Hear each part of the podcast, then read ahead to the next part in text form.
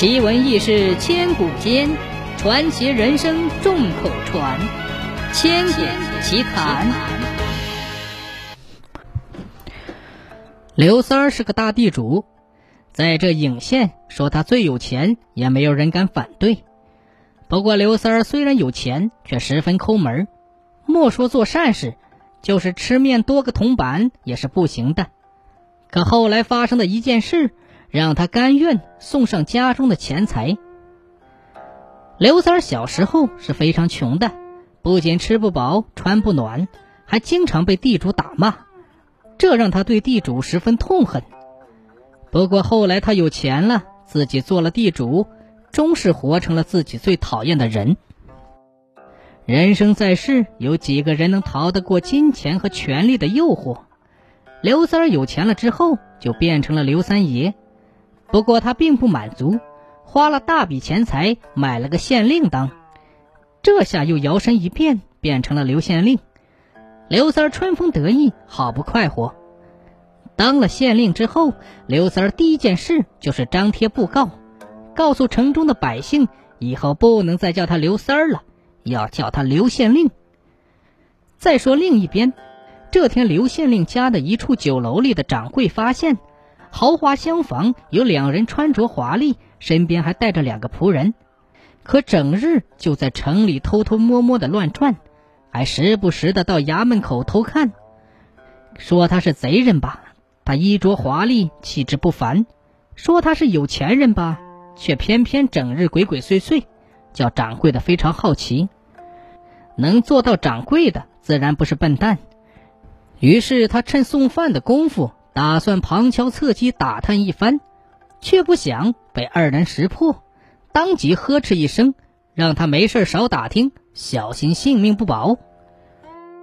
掌柜的虽然是聪明人，可也没见过什么大场面，被二人训斥一番，吓得面色如土，灰溜溜的退回了房间。身份神秘又气质不凡，掌柜的觉得他们肯定不是普通人，就把这件事。告诉了东家刘县令。谁知刘县令听说此事后，吓得差点掀翻桌子。原来刘县令在月前就得到了上头的密令，说是有钦差大臣会到富阳府视察，叫他做好准备，万不可得罪钦差大臣，必要时要投其所好。如果发现钦差大人的消息，要第一时间上报。如今，钦差大臣居然真的出现在了颍县，叫刘县令受宠若惊。心想，若是真的巴结上了钦差大臣，那自己以后还不是平步青云、扶摇直上？想到此，刘县令就起了私心，他打算隐瞒此事，不向上汇报，吩咐掌柜的要对两个人好生招待，他择日前去拜访。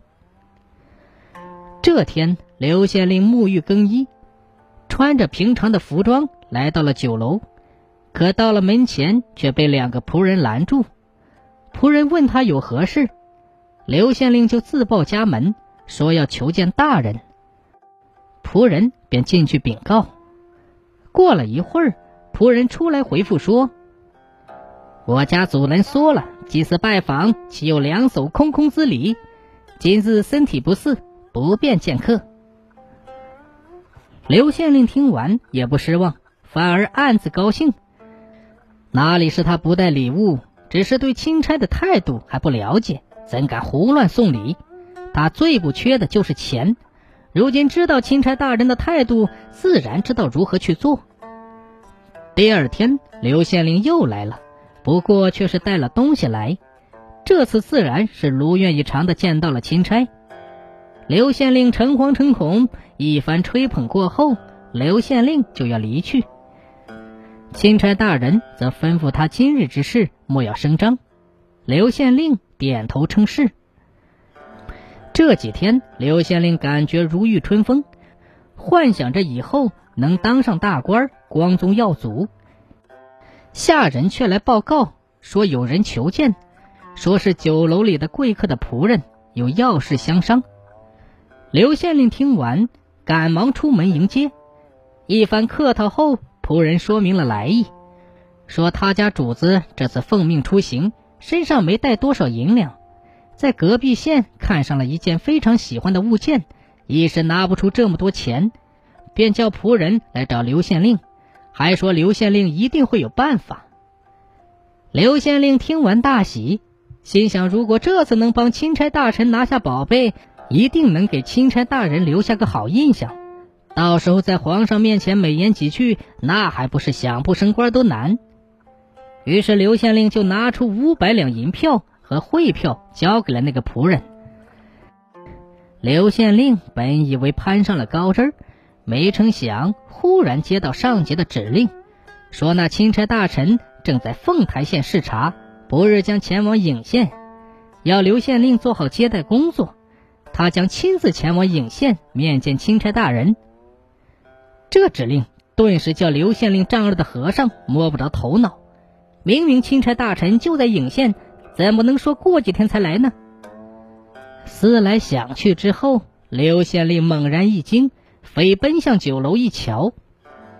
豪华的包间里哪里还有人在？赶忙找来掌柜询问。